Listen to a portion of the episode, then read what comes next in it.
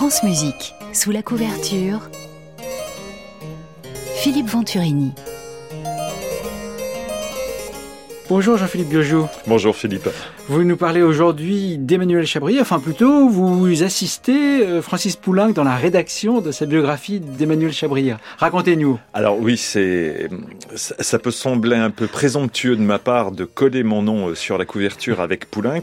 En fait, déjà, si on regarde tous les ajouts que j'ai pu faire dans ce livre sont sur un fond grisé et c'est vraiment la moitié du livre. Donc bon, je me suis dit à partir de là, on peut quand même permettre de mettre son nom. Euh, Chabrier est un personnage très étonnant. Euh, c'est quelqu'un qui fascine. Il y a à peu près une représentation tous les 25 ans, comme le rappelait Romain Roland, euh, de Chabrier. Ça fait un succès et puis on l'oublie pour 25 ans.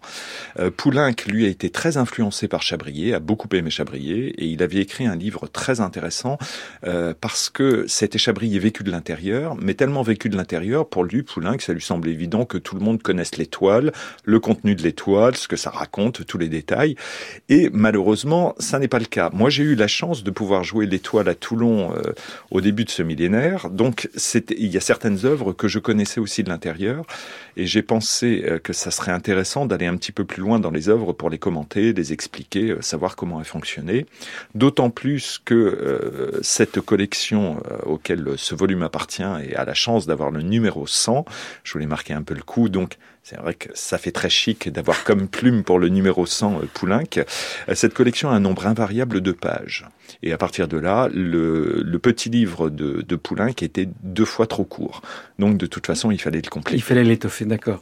Alors, euh, on va quand même rappeler quelques éléments de base biographique. Donc Emmanuel Chabrier est né en 1841 à Ambert, mort à Paris en 1894.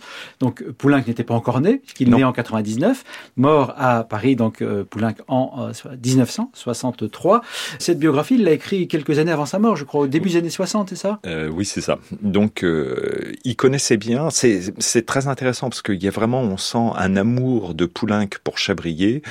Chabrier est un tournant dans l'histoire de la musique. On oublie un peu. C'est, euh, moi, j'estime le premier impressionniste musical français. Il a véritablement influencé Debussy, Ravel et bon nombre de compositeurs, et y compris Poulenc, qui a clairement dit que ces mamelles de Tirésias c'était un hommage à Chabrier.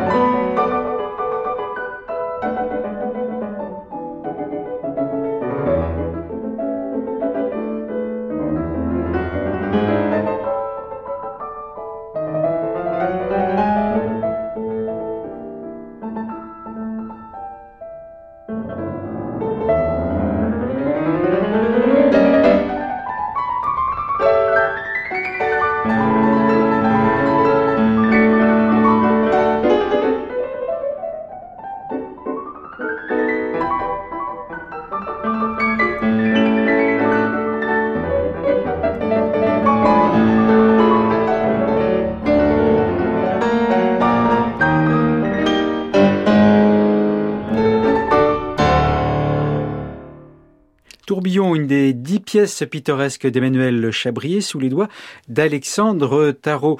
Euh, Jean-Philippe euh, Biojou, quand euh, Poulenc parle de Chabrier, on a l'impression que ce qu'il l'a qu'il l'a connu ou que c'est quelqu'un de, sa famille. Il est, il est vraiment proche, quoi. Oui, tout à fait. Il le sent comme une sorte de grand-père spirituel. C'est ça, ouais. Et il est vrai que Poulenc a été formé par Vignès, qui lui-même, le pianiste, qui lui-même avait connu Chabrier et avait bénéficié des, des remarques de Chabrier pour l'interprétation. Donc il y, a, il y, a, une vraie filiation. Oui, une vraie transmission qui, qui s'est opérée, oui, entre, entre les deux compositeurs. Et puis aussi, l'esprit. Là, on vient d'entendre le tourbillon, c'est peut-être un peu l'image qui vient quand on pense à Chabrier, ce petit bonhomme euh, rondouillard qu'on sait par les différents témoignages, aussi par sa correspondance, qu'il était très drôle, très spirituel, très enjoué. À côté de ça, euh, Poulenc raconte qu'il est tombé en amour devant la musique de Chabrier en entendant Élégie. Alors, il raconte ah que lui, à l'époque, c'était euh, la salle, la salle Playel. Il y avait des machines où on mettait un franc et puis on pouvait entendre un rouleau comme ça qui tourne. Donc, il n'y a, a, pas que ce côté, c'est ça qui est très intéressant chez Chabrier. Euh, il était très ami avec les peintres impressionnistes et c'est vraiment le pendant musical. Et comme les impressionnistes, il y a des choses fulgurantes et puis euh, des choses flamboyantes et d'autres beaucoup plus intimes. Et chez Chabrier, il y a les deux.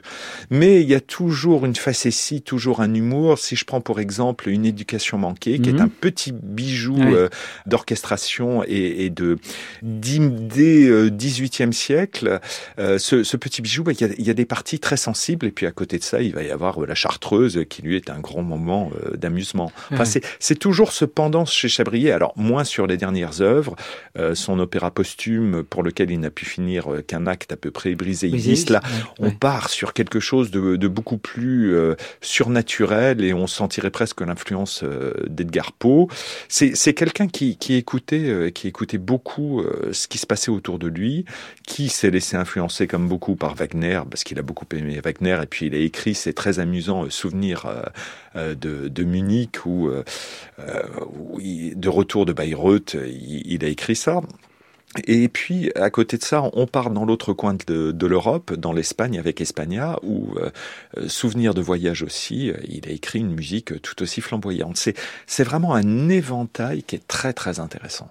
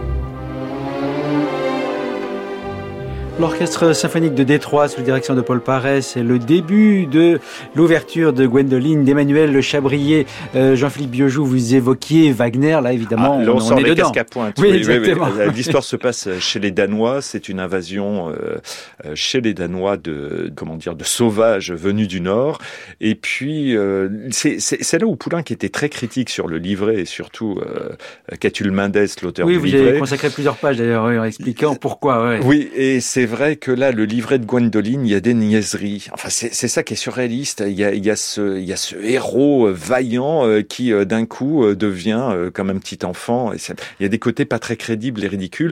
Mais si, si, on oublie ça, on se laisse porter par la musique. Alors il y a dans Gwendoline une, un passage qui est devenu célébrissime qu'on appelle l'épithalame, c'est-à-dire les noces de Gwendoline avec euh, Harald, son, son vainqueur.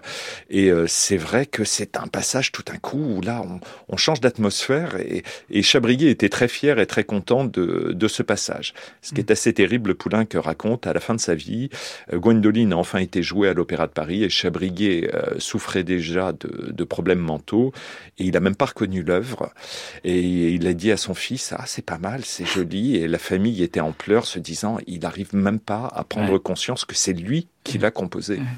Euh, composé, il était compositeur, mais Chabrier aussi a consacré une bonne partie de sa vie euh, en travaillant au ministère. Alors ça, c'est vraiment la partie de jeunesse.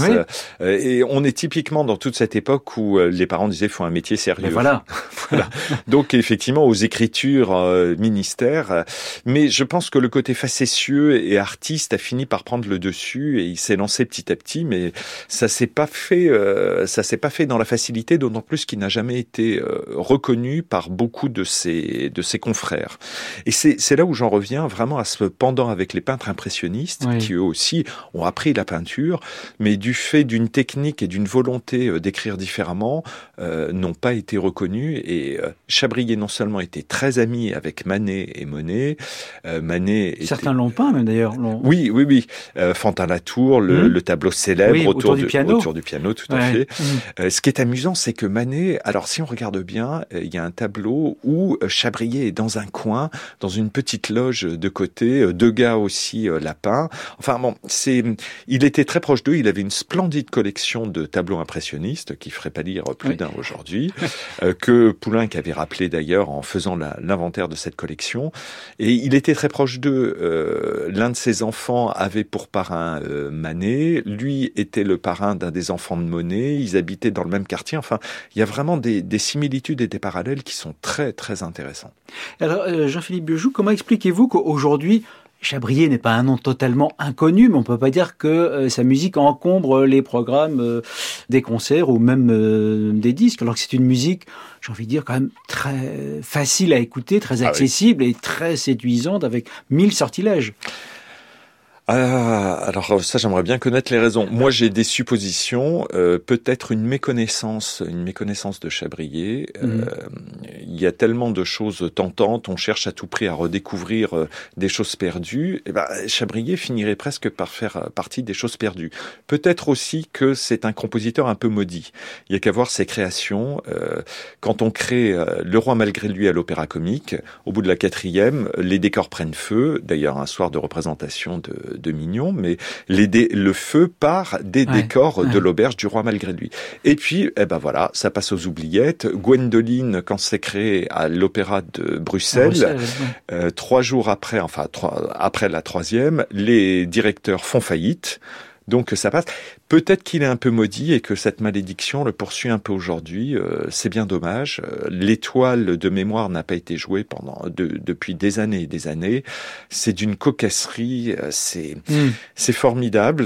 Peut-être que les directeurs manquent de curiosité ou, ou, de connaissance de ce répertoire. Je dis ça sans méchanceté, mais il y a tellement de choses qu'on peut sortir. mais c'est dommage parce que ça gagnerait vraiment à être. Si si on reprend l'exemple là, je parlais tout à l'heure de une éducation manquée qui est un petit bijou. Euh, de son vivant, Chabrier n'a connu qu'une version chant piano, où lui-même d'ailleurs tenait le piano. Il a fait une orchestration splendide, très légère.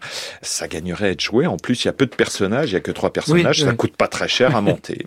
bon, ben, espérons que vous allez être écouté, Jean-Philippe Biojou. Je rappelle le titre euh, du centième euh, ouvrage, donc de la collection Horizon euh, chez Bleu Nuit éditeur. Emmanuel Chabrier par Francis Poulenc avec les ajouts de Jean-Philippe Biojou.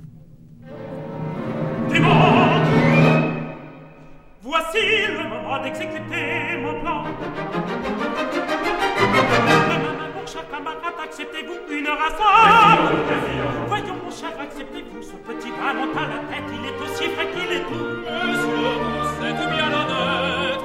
Mais, amour, dites-moi, Ici, que pense-t-on du roi?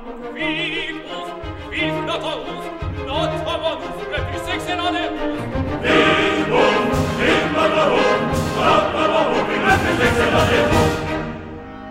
Ah, que j'ai donc peu de chance, il faut que je recommence.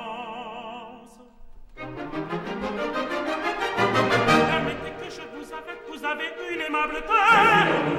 Sans façon accepterez-vous de ma ce petit cigare C'est un nom dressé de sept sous Oui, je te la redonne Mais, amour, seulement Que dit-on du gouvernement. Vive ours, vive notre ours Notre bon ours, le plus excellent des ours Vive ours, vive notre ours Notre bon ours, le plus excellent des ours Ah, que j'ai donc peu de chance, ah mais que j'ai donc peu de chance, et c'est à perdre patience.